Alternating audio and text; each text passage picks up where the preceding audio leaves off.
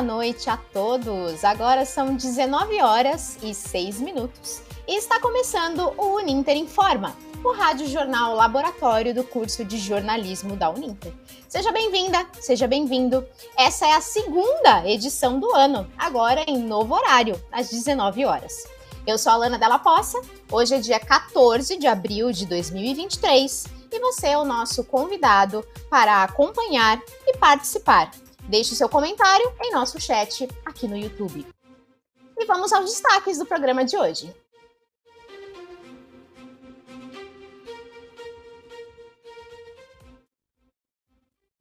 O Supremo Tribunal Federal forma maioria para vetar especial de réus concurso superior. Desarmamento infantil, a preocupação de escolas para evitar atentados. PEC das domésticas, Trabalhadores da categoria ainda atuam na informalidade. A importância da visibilidade para crianças pretas. E no comentário dessa semana, os ataques que chocaram o país. O que se pode fazer com relação a isso? Você também confere as novidades do portal Mediação, as notas de serviço e a agenda cultural. É agora no Uninter Informa.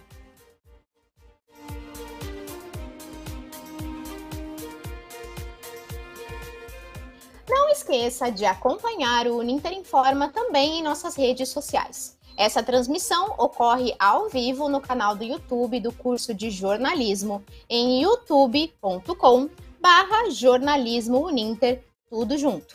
E no Facebook da Rádio Uninter.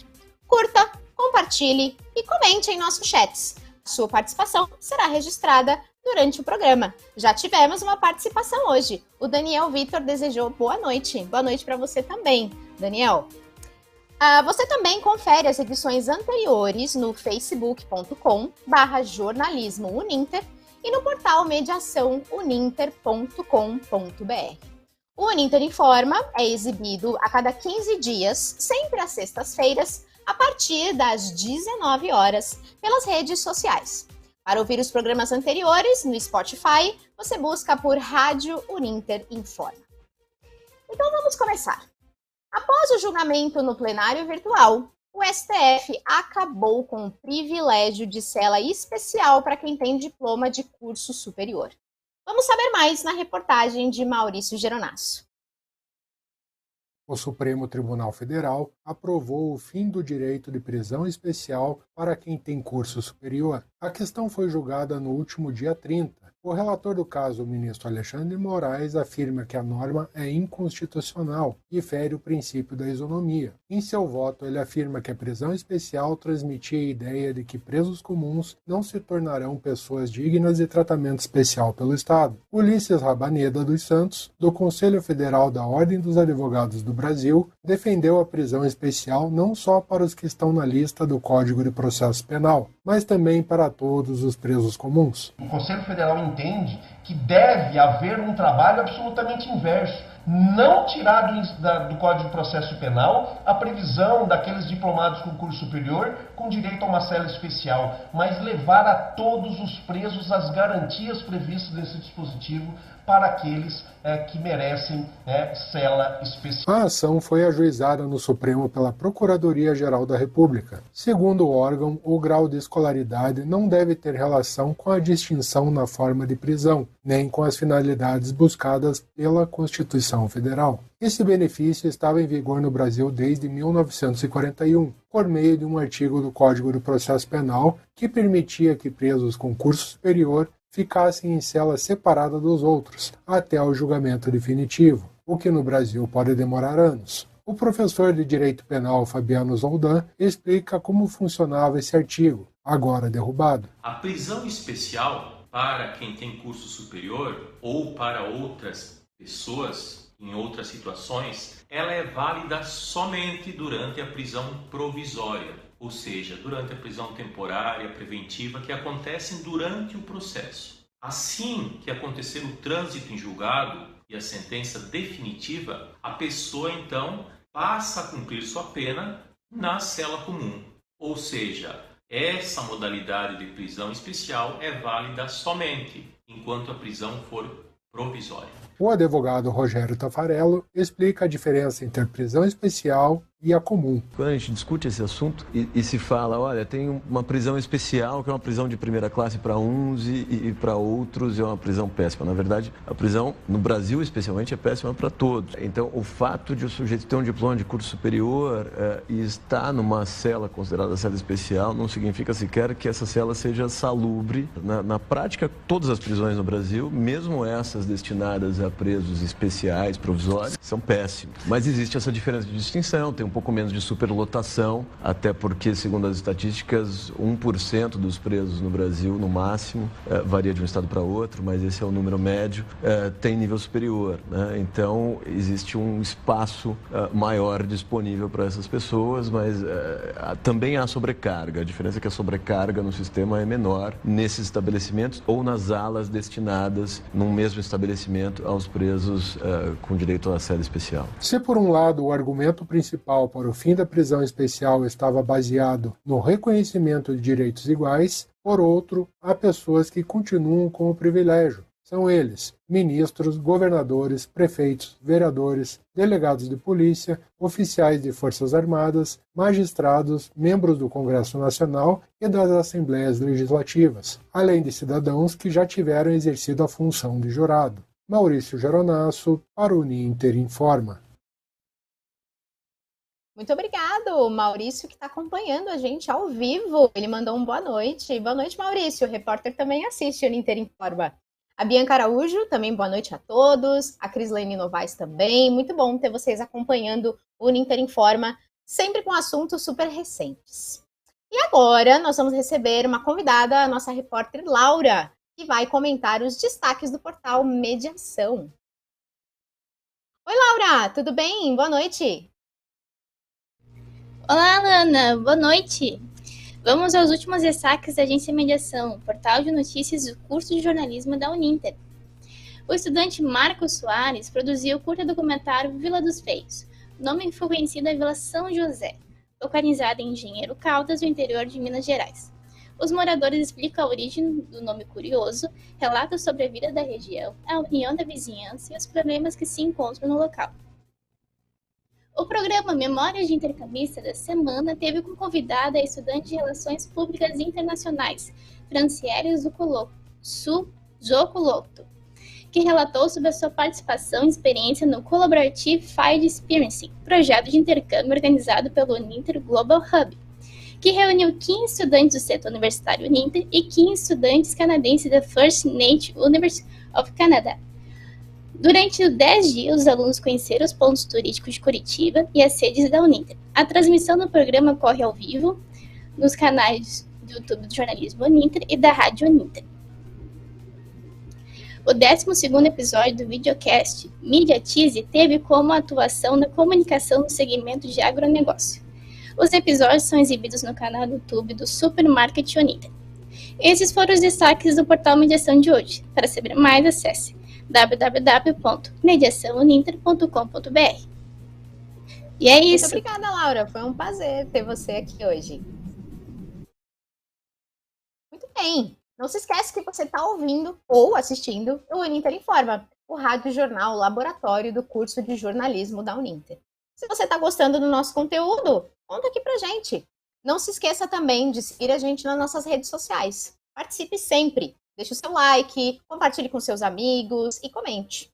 Lembrando que você está assistindo a gente ao vivo através de facebook.com barra e também no youtube.com barra jornalismo Uninter. Dia 15 de abril, amanhã, é instituído no Brasil o Dia do Desarmamento Infantil. De crianças e adolescentes com armas de fogo é uma das preocupações que mobilizam escolas em todo. Vamos acompanhar agora na reportagem de Camila Sen. Os recentes casos de violência em escolas brasileiras acendeu a luz de alerta em muitas cidades. Uma das preocupações está relacionada ao acesso de adolescentes e jovens a armas de fogo. Amanhã, 15 de abril, é Dia Internacional do Desarmamento Infantil. Escolas, centros e institutos de educação e outras instituições brasileiras estão promovendo uma série de ações. Medidas de segurança e palestras são realizadas para conscientizar as pessoas sobre os riscos aos quais as crianças estão expostas. De acordo com o Instituto Sou da Paz, a criminalidade está diretamente ligada ao uso de armas de fogo. Outro dado importante de um levantamento realizado em 2019 pelo mesmo instituto aponta que a maioria das vítimas tem idade entre 15 e 25 anos. E dos que têm até 14 anos, a maior parte são negros.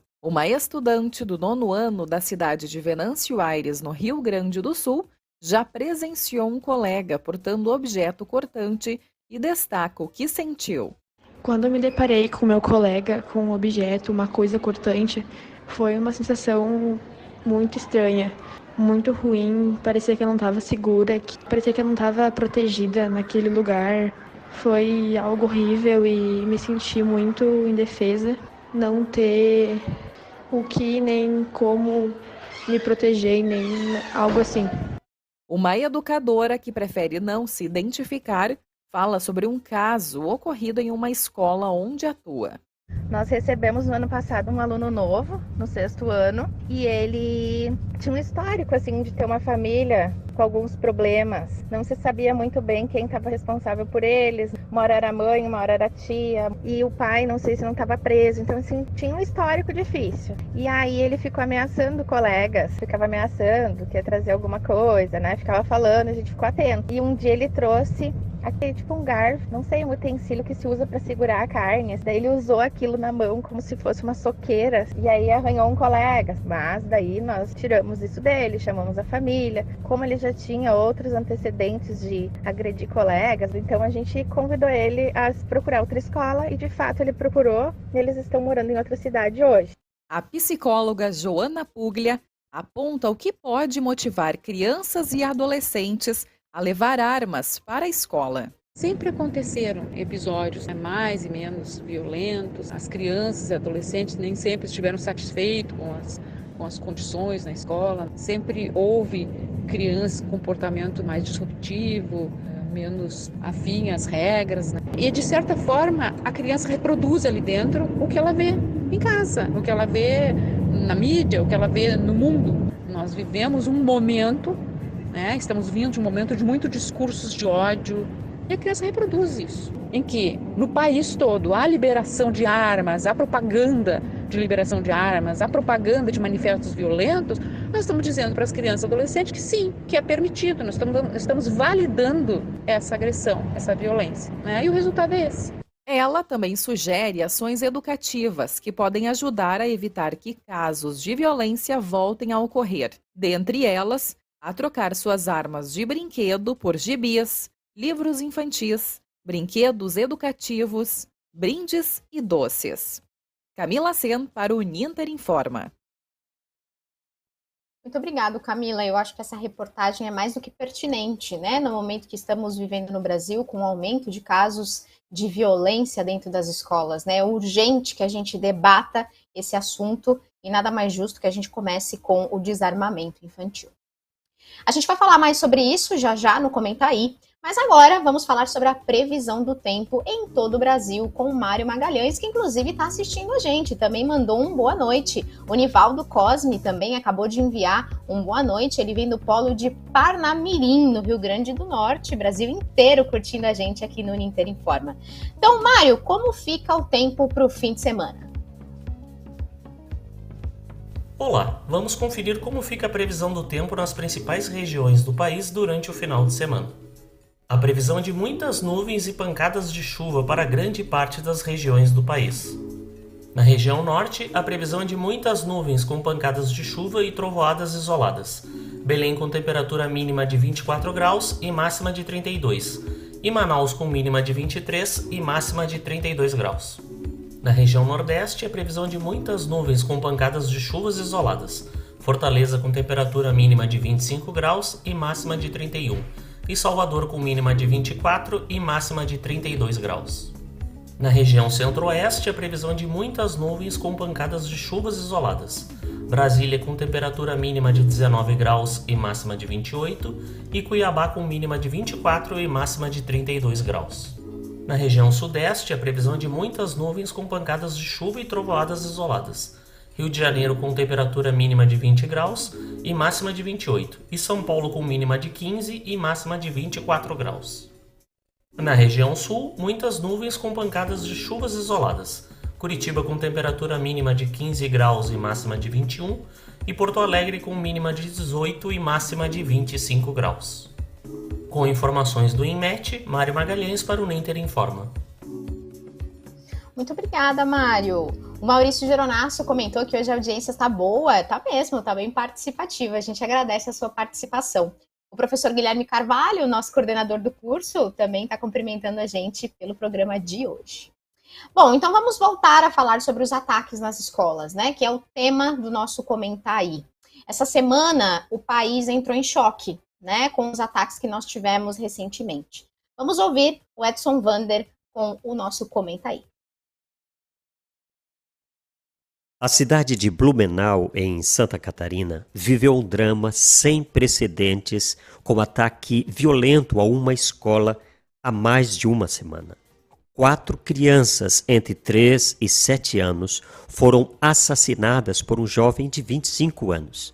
De 2002 a 2023, foram registradas 41 mortes de alunos e professores em atentados a escolas, segundo levantamentos da Comissão de Transição do Governo.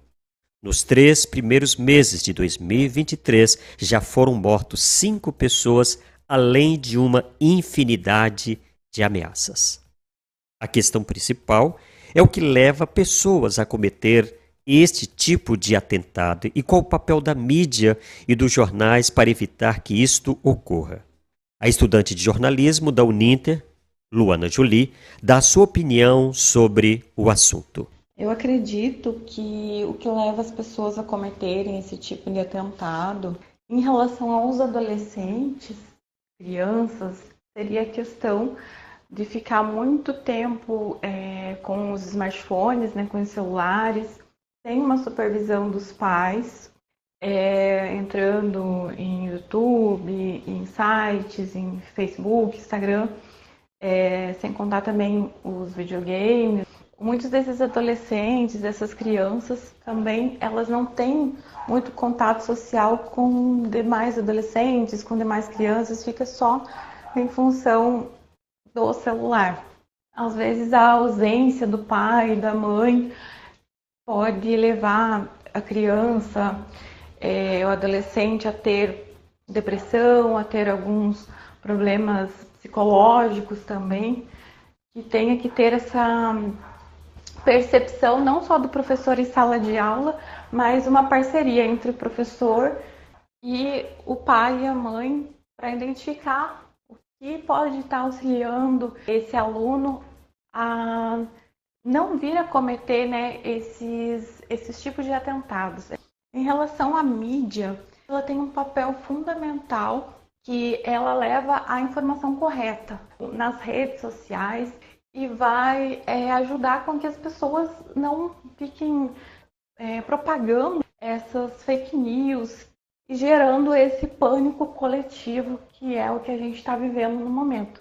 É, na data de ontem, ocorreu do nosso governador emitir um comunicado oficial sobre essas questões da rede social, das fake news e também falando sobre o que ele irá fazer juntamente com segurança, juntamente com a questão psicológica, para trazer mais segurança aos pais e aos professores e, e aos alunos né, de todo o Paraná. Edson Vander para o Ninter Informa. Muito obrigada, Edson e a aluna Luana da Uninter. É, eu acho extremamente pertinente a gente voltar a falar desse assunto, né? Acredito que a gente tem que ter uma abordagem multidisciplinar para falar sobre esses ataques recentes no Brasil, né? Precisamos falar de bullying, nós precisamos falar, nós precisamos falar de redes sociais, a gente precisa falar também sobre a relação entre pais e filhos. Eu acho que o governo uh, precisa urgentemente debater esse assunto para que isso não volte a acontecer, para que mais uh, mortes não aconteçam, né? Isso é urgente que a gente converse sobre isso. Queria deixar registrado também a participação de mais pessoas nas nossas redes sociais. O Gideon Nunes e o Márcio Oliveira também estão mandando um oi para a gente nas nossas outras redes. A gente agradece mais uma vez a participação de vocês. Bom, continuando, vamos falar sobre a emenda constitucional número 72, que é conhecida como a PEC das domésticas. Essa PEC completou 10 anos agora em 2023. A lei ela estabeleceu igualdade dos direitos trabalhistas entre domésticos e mais categorias. Mas afinal, a lei, a lei melhorou as condições desses trabalhadores mesmo? Vamos ver agora na reportagem de Madison Lopes. A emenda constitucional número 72, conhecida como PEC das Domésticas, completou 10 anos neste mês. Promulgada em 2013, sendo ampliada e regulamentada em 2015, a lei estabeleceu igualdade dos direitos trabalhistas entre domésticas e as demais categorias de trabalho. É o caso da dona Maria Pinheiro Lourenço, de 56 anos, que vive em Lusiânia, Goiás. Ela que sempre trabalhou como empregada doméstica, conta por que deixou de ser diarista.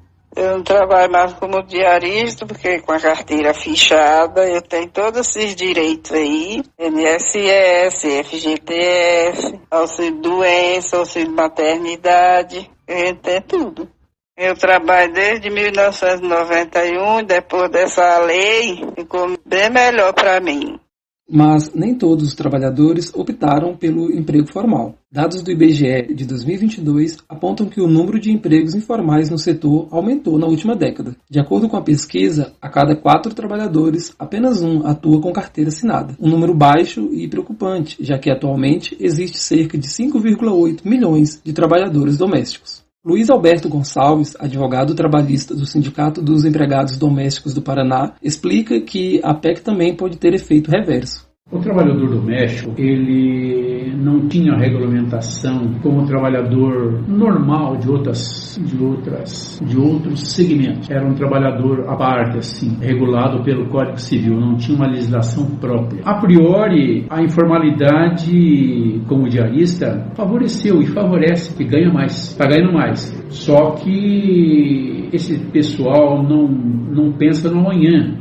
o amanhã vai chegar aos 60 anos, né? agora a mulher é 62, e ou mesmo no meio do caminho, se ela vier a ficar doente, ela não, ela não tem amparo nenhum qualquer empregador, para ele está ótimo, do jeito que está. Está desregulamentado, tudo. Agora, o trabalhador não tem alternativa, porque ele precisa trabalhar, ele precisa, ele necessita. Então, ele, tá, ele não tem, ele, ele se obriga a permanecer nesta situação, porque não tem saída. E a saída dele é o sindicato, é se organizar.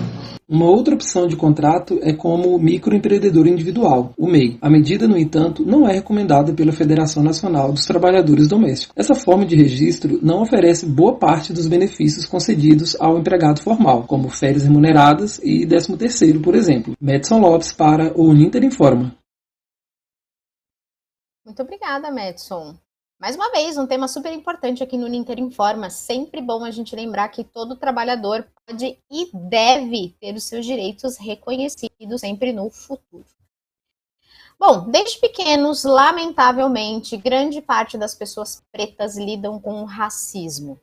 Na reportagem de Natália Schultz, especial da CNU, a gente vai falar sobre a importância do contato das crianças com a sua ancestralidade e representatividade. Vamos conferir. Ser criança é não precisar se preocupar com coisas sérias. Infelizmente, essa não é a realidade de crianças pretas. Naomi tem 12 anos e Lia Vitória 10, e as duas já têm relatos sobre racismo para contar. Questões que alguém com tão pouca idade não deveria ter que lidar, nem se questionar e muito menos se sentir inferior. Mesmo sendo crianças, elas já sabem a importância de conhecer a sua ancestralidade para que consigam entender seu lugar no mundo. Com apenas 10 anos, Lia Vitória tem uma carreira como rapper mirim. O pontapé inicial para fazer suas rimas veio de uma experiência negativa. Assim que entrou na creche, foi vítima de preconceito de suas colegas. Uma menina chegou e pegou e falou assim: Seu cabelo é feio. Isso fez com que ela começasse a questionar a sua aparência. A garotinha que adorava ir para a escola não queria mais sair de casa. A partir deste episódio, começou a fazer rimas. Como ainda não sabia escrever, a irmã da pequena ajudou a registrar suas composições. Sou Lia Vitória, rimando aqui agora eu vou contar uma história. Era uma vez uma menina que não se achava linda, preconceito ela sofria. E tudo que ela ouvia no coração ela sentia. Em casa ela dizia que pra escola não iria. Só se alisasse cabelo, ela poderia. Às vezes falamos coisas sem pensar, sem imaginar que vai machucar. Naomi é uma transista mirim que cresceu em meio a um salão de beleza afro e aprendeu a trançar o cabelo de suas colegas aos sete anos. A mãe de Naomi é uma das suas maiores referências de negritude. Ela fez questão de mostrar à filha toda a representatividade que não teve enquanto menina. Mas, mesmo crescendo em um espaço acolhedor, Naomi sempre se viu questionando o porquê de só ver garotas brancas ao seu redor. Porque na escola, por exemplo, a gente não vê muitas coleguinhas pretas e aquelas que a gente vê não tem um pouco de empoderamento, porque elas são retraídas e oprimidas. Então eu sempre tinha um pouco dessa falta. A falta que Naomi se refere é sobre não ver pessoas iguais a ela em destaque. São espaços majoritariamente brancos, em que a maioria da população brasileira, que segundo o IBGE é 54% negra, não se identifica. Mesmo crescendo em um ambiente cheio de referências pretas positivas, uma pessoa preta ainda tem dificuldade em ver outros iguais a ela. Lee e Naomi são apenas duas crianças que, infelizmente, terão de lidar a vida inteira com o racismo. Por isso, se faz mais do que necessário criar essas meninas e meninos pretos com autoestima, referências positivas de negritude e enaltecendo a beleza negra, para que essas crianças cresçam empoderadas e ocupando espaço. É assim que elas se veem no futuro. É, eu me vejo assim, eu me vejo como uma pessoa, uma mulher preta que não tenha feridas. Eu quero ter o autoconhecimento que a minha mãe tem. Eu quero saber quem eu sou, o que eu sou e por que sou. E Lia quer poder usar o rap como um meio de defender as pessoas que precisam. Suas rimas têm poder. Da Central de Notícias Uninter, Natália Schultz, especial para o Uninter Informa. Muito obrigada, Natália. Reportagem extremamente necessária. Basta de racismo, violência é gerada através de racismo. A gente falou muito sobre isso aqui hoje, né? Então, basta. Agora, vamos às notas de serviço aquelas informações de utilidade que podem ajudar não só você, os seus familiares, os seus amigos. Vamos conferir as informações com Cícero Silva. Olá, Alan. O Ministério da Saúde alertou para a importância de imunizar os mais de 80 milhões de pessoas que fazem parte do grupo prioritário da vacinação contra a gripe. O objetivo é imunizar 90% do grupo prioritário, que inclui idosos, crianças de 6 meses, menores de 6 anos, gestantes e púrpuras, indígenas, trabalhadores da saúde, professores da rede pública e privada e pessoas com comorbidade. Também deve receber a dose trivalente, que protege contra as principais cepas do vírus. O aumento de casos de gripe ou influenza registrados nos últimos anos, de acordo com a pasta, reforça a importância da vacinação na tentativa de evitar casos graves e mortes, sobretudo em quem apresenta o maior risco. A Receita Federal abriu durante o mês de março o prazo de entrega da declaração de imposto de renda. A data para a entrega encerra em 31 de maio. Quem estiver na obrigação, mas não enviar a declaração até o fim do período legal, recebe multa pela falta ou pelo atraso do envio. Estão legalmente obrigadas a enviar a declaração de imposto de renda as pessoas físicas residentes no Brasil que no ano anterior ao da entrega da declaração tenham somado mais de R$ 28.600 em rendimentos tributáveis. A Delegacia Especializada de Atendimento à Mulher deve funcionar 24 horas por dia a partir deste mês de abril, lei publicada no Diário Oficial da União. Também prevê instituição de programa para prevenção e enfrentamento de crimes sexuais e prioridade na oferta de empregos para vítimas de violência doméstica e familiar. O texto da lei esclarece que o atendimento nas delegacias deve permanecer em feriados e final de semana. Cícero Silva para o Ninte Informa.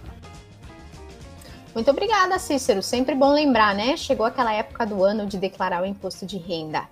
Gostaria também de falar sobre a participação da nossa repórter Camila Sen aqui, falando sobre o nosso time espetacular do Ninter Informa. Bom, E agora, a gente programar o fim de semana, vamos falar sobre as dicas da agenda cultural e vamos ver qual que é a boa para os próximos dias. Após nove anos fechado para reforma, o Museu do Ipiranga, em São Paulo, está com entrada até o fim desse mês, até dia 30 de abril desse ano. Reaberto há nove meses, o museu já recebeu mais de 342 mil visitantes desde então. O agendamento deve ser feito online pela plataforma digital Simpla. Aproveite, é um museu incrível. Ainda em São Paulo, até o dia 26 de abril, o SESC promove o 49º Festival de Melhores Filmes. Na programação, você encontra os melhores filmes nacionais e também estrangeiros para curtir a um preço acessível. Os ingressos vão de 12 a 24 reais. Neste ano também haverá a exibição de alguns filmes na plataforma Sesc Digital de maneira gratuita. Para saber mais informações e também conferir toda a programação, acesse www.sescsp.org.br. Eu vou repetir: www.sescsp.org.br. Durante o mês de abril, o Memorial Paranista, que fica em Curitiba, está promovendo visitas guiadas gratuitas. O Centro Cultural mistura arte, natureza e história e possui o maior jardim de esculturas do Brasil. As visitas prometem contar curiosidades e também falar sobre as técnicas utilizadas na fundição artística para criar os monumentos de bronze que estão em exposição. As visitas guiadas são sempre aos sábados, das 15 às 16 horas. Muito evento gratuito essa semana, hein? É bom a gente. Muito bem, pessoal. Então é isso. O Uninter Informa fica por aqui. Acompanhe mais em facebook.com/barra jornalismo Uninter e também no portal mediaçãouninter.com.br. Não se esqueça que o Uninter Informa é exibido a cada 15 dias, sempre às sextas-feiras, agora em novo horário, a partir das 19 horas pelo canal do YouTube do curso de jornalismo da Uninter e também os programas anteriores você confere no Spotify. Eu desejo a todos vocês um excelente fim de semana. Eu sou a Lana Della Poça e eu estive na apresentação do programa de hoje. Os trabalhos técnicos de Bárbara Carvalho e Arthur Sales, da Central de, Uninter, de Notícias Uninter, e as reportagens foram de Maurício Geronasso, Camila Sen, Matson Lopes e Natália Schultz. Na produção dessa edição participaram Laura Madeira, Edson Vander, Cícero Silva e Mário Magalhães. O editor é Maurício Geronasso e a editora-chefe é Fernanda Guedes. A orientação e a coordenação do curso de jornalismo da Uninter é do professor Guilherme Carvalho. Muito boa noite a todos vocês e até a próxima edição do Uninter Informa. Podcast.